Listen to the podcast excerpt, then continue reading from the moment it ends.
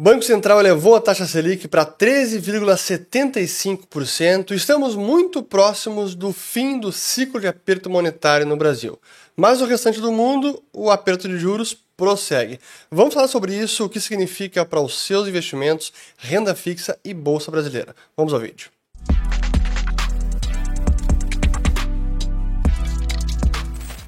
Muito bem, a todos aqueles que estão chegando agora aqui no canal, meu nome é Fernando Urge, aqui a gente fala de economia, mercados e investimentos. Se vocês gostaram do conteúdo, considere se inscrever ativando o sininho aqui embaixo e também compartilhando este vídeo.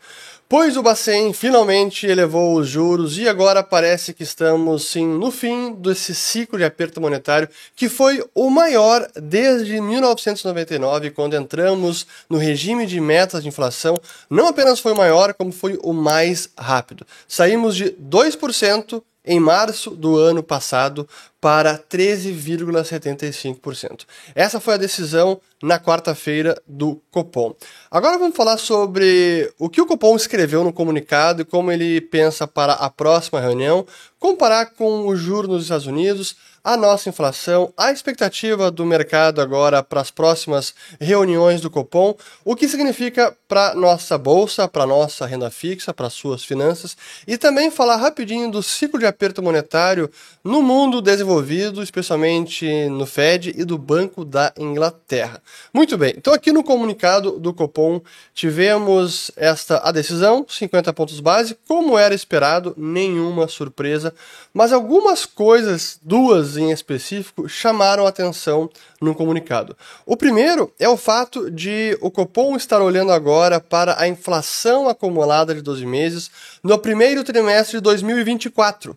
Não é 23, não é 22, é 2024. Ele considera agora esse como o horizonte relevante de política monetária. Eu até quero destacar, aqui está o trecho, neste momento, assim, ó.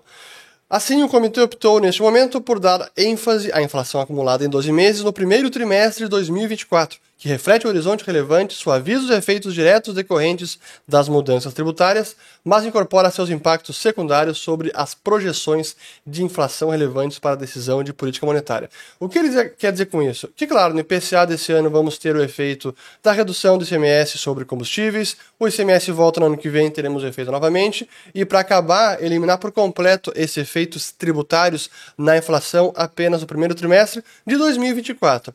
Ora, sim é verdade, mas isso é quase que admitir. Bom, agora a inflação que realmente importa é lá de 2024, então não precisa apertar tantos juros para conter a inflação atual ou de 2023, porque essa já está contratada ou eu não tenho muito que possa fazer e não quero apertar demais e contrair a atividade econômica. Então, esse é um comunica é uma postura dovish de pombo do Banco Central. Além disso, ele teve uma mudança de palavra no fim do comunicado, aqui está, onde disse o seguinte: o comitê avaliará a necessidade de um ajuste residual de menor magnitude em sua próxima reunião. O Copom enfatiza que seguirá vigilante e que os passos futuros da política monetária poderão ser ajustados para assegurar a convergência da inflação para suas metas. Nota ainda que a incerteza da atual conjuntura tanto doméstica quanto global, aliada ao estágio avançado do ciclo de ajuste e seus impactos acumulados ainda por serem observados, demanda cautela adicional em sua atuação. O que ele quer dizer com isso? Primeiro, ele mudou a palavra de antever a necessidade de um ajuste adicional, que era a palavra que usava e que usou no último comunicado, na reunião de anterior, e agora mudou para a palavra avaliará. Então isso significa que possivelmente ele não aumente mais a taxa Selic. Acabou aqui esse ciclo de aperto. Mas claro, se houver alguma mudança significativa, é, geopolítica contribuir para um aumento disparado do petróleo ou câmbio, algo assim, ele pode rever e aumentar juros. E também se Fed seguir aumentando. Esse é um fator que até depois eu vou falar sobre Fed rapidinho, mas o aumento do aperto monetário pelo Fed e ele não terminando tão cedo, isso pode ser uma pressão para o Bacen postergar o fim dessa alta da Selic. Mas é, vamos voltar aqui agora para a parte do o que o mercado está projetando pelas opções no na BMF. Aqui temos a opção agora de manutenção, que depois da decisão de, de quarta-feira A aposta para manutenção da Selic na próxima reunião de setembro é o que está aqui como maior probabilidade. Essa aqui é a reunião de 20 e 21 de setembro. Portanto, o mercado está apostando em manutenção. Mas veja que não é uma aposta, uma probabilidade é, enorme. Aqui, ainda em torno de 60%, o mercado não está bem convicto, porque, claro, tem essas variáveis. Mas sendo manutenção ou 25 pontos base, a verdade é que chegamos no fim desse ciclo. 25 pontos base deste nível de 13,75% já não faz quase diferença para a atividade econômica de verdade e para as principais variáveis do, da nossa economia. Então, podemos dizer que finalmente chegamos no fim desse grande ciclo de aperto monetário, que foi o mais intenso e mais rápido desde 99. E eu quero começar a mostrar esses gráficos para ilustrar como foi intenso. Aqui temos até uma comparação da taxa básica americana, a Federal Funds Rate, e a brasileira, 13,75. Vejam essa grande diferença entre uma e outra. E como o Brasil, já lá em março do ano passado, felizmente, abandonou aquele experimento altamente arriscado de Selic em 2% e passou a subir os juros, levando então para 13,75, uma rápida alta de juros e bem maior do que o Fed, que ainda está em 2,5 a taxa básica americana. Em termos de diferencial de juros, que é algo que importa na taxa básica, olhando o DI aqui e o euro dólar nos Estados Unidos, está ainda acima de dois dígitos o diferencial. Isso é spread taxa básica brasileira com taxa básica americana e que é importante também para manter o nosso câmbio valorizado ou impedir que desvalorize demais. A gente sempre frisou bastante a importância da taxa de juros nesse movimento. Em termos de uh, aqui a inflação, aliás, de taxa de juros, mas agora as taxas longas no Brasil, nessa semana também tivemos uma relativa melhora, toda a curva reduziu. Aqui olhando o DI 2029, esse aqui, exatamente, DI 2029, vejam que foi para 12,23%, chegou até 12,12%, estou gravando no final de sexta-feira, aqui 5 de agosto, e um patamar que não chegava desde maio. A nossa curva estava bastante estressada, os temores com o fiscal, a PEC kamikaze, é, teto de gasto sendo furado, tudo isso, trouxe muita incerteza e preocupação com a trajetória da dívida do fiscal, mas recentemente, até com melhora nos resultados fiscais, dividendos da Petrobras que foram bastante é, elevados, se eu não estou enganado, foram 25 bilhões que foi que será repassado para o governo. Então, tudo isso são dados que melhoram o fiscal, a arrecadação ainda segue forte, mesmo com o teto furado, ainda assim o fiscal não será tão ruim quanto se imaginava anteriormente. Esse é um dos motivos que explica essa queda da nossa taxa de juros. Caiu lá fora, a curva longa também caiu, mas hoje voltou a subir. Já vou explicar o porquê no fim do vídeo. Mas, para terminar a parte de, de, doméstica de política monetária e inflação, aqui também mostrando a inflação brasileira, que já vinha bem elevada, agora em junho 11,89, americana 9,10, mostrando o diferencial entre uma e outra. O Brasil agora está com um spread de inflação de 2,8% e possivelmente, até por conta do efeito da redução tributária, não se surpreendam se a nossa inflação em 12 meses, no fim desse ano, início do ano que vem, ficar abaixo da inflação americana. Isso pode acontecer, não se surpreendam.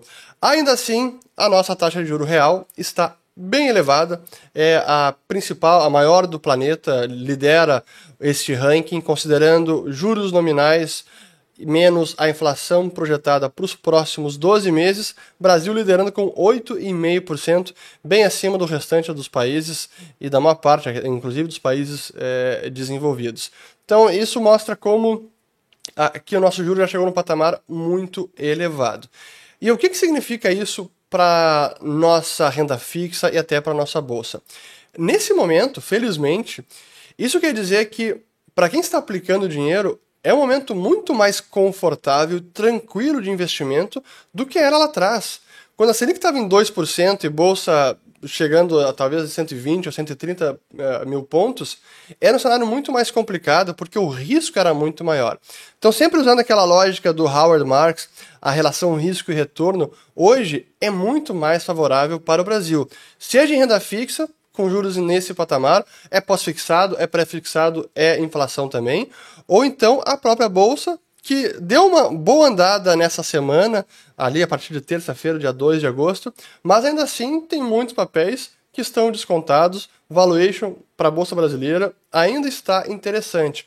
Então isso quer dizer que investir a partir desse momento eh, tem uma simetria muito positiva. E eu quero mostrar primeiro com o só mostrar como a bolsa andou nesses últimos cinco dias aqui, até olhando small caps, que andou 8% em 5 dias, e o Ibov, que andou 3%, quase 3%. Sendo que alguns papéis tiveram uma disparada ainda maior. É, Mercado Livre essa semana subiu absurdamente. Mas, enfim, eu quero mostrar finalmente a renda fixa também, porque é uma preocupação dos investidores, mostrando vários indicadores. Primeiro aqui do pré-fixado 2025 Aliás, vamos para 2029 logo. Ó.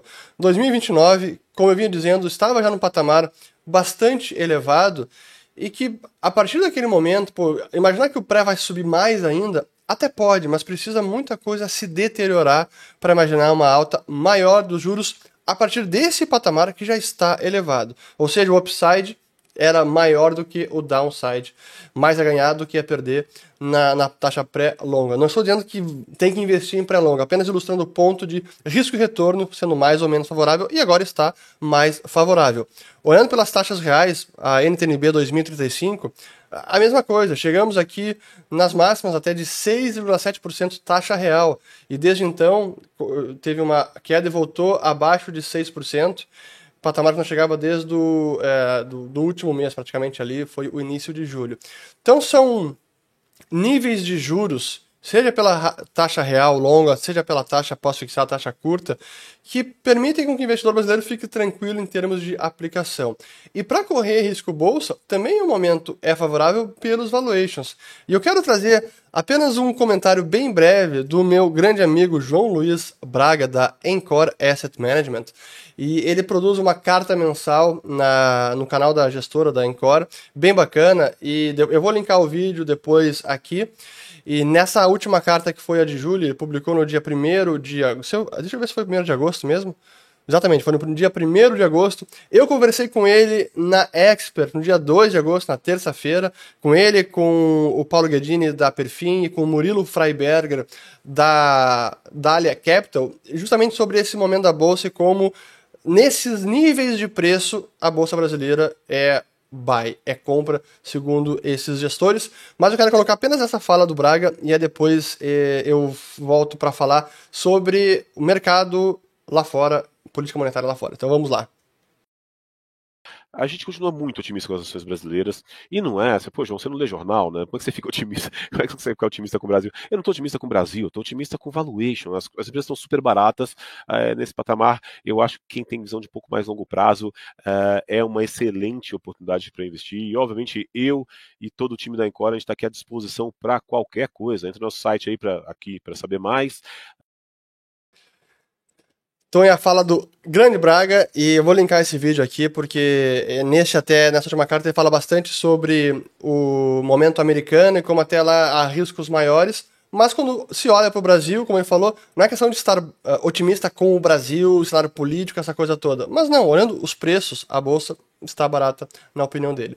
Agora, para encerrar, eu quero falar sobre o ciclo de aperto monetário lá fora, porque a gente viu nessa semana na quinta-feira, o Banco da Inglaterra aumentando os juros, maior elevação desde 96, aumentou em meio por cento. Aqui tem a decisão do Bank of England e fez duas projeções que chamou a atenção do mercado até pelo pessimismo ou pelo realismo, onde afirmou que a inflação deve chegar em 13% no final deste ano, 13%. A do Brasil não chegou em 13%, isso na Inglaterra.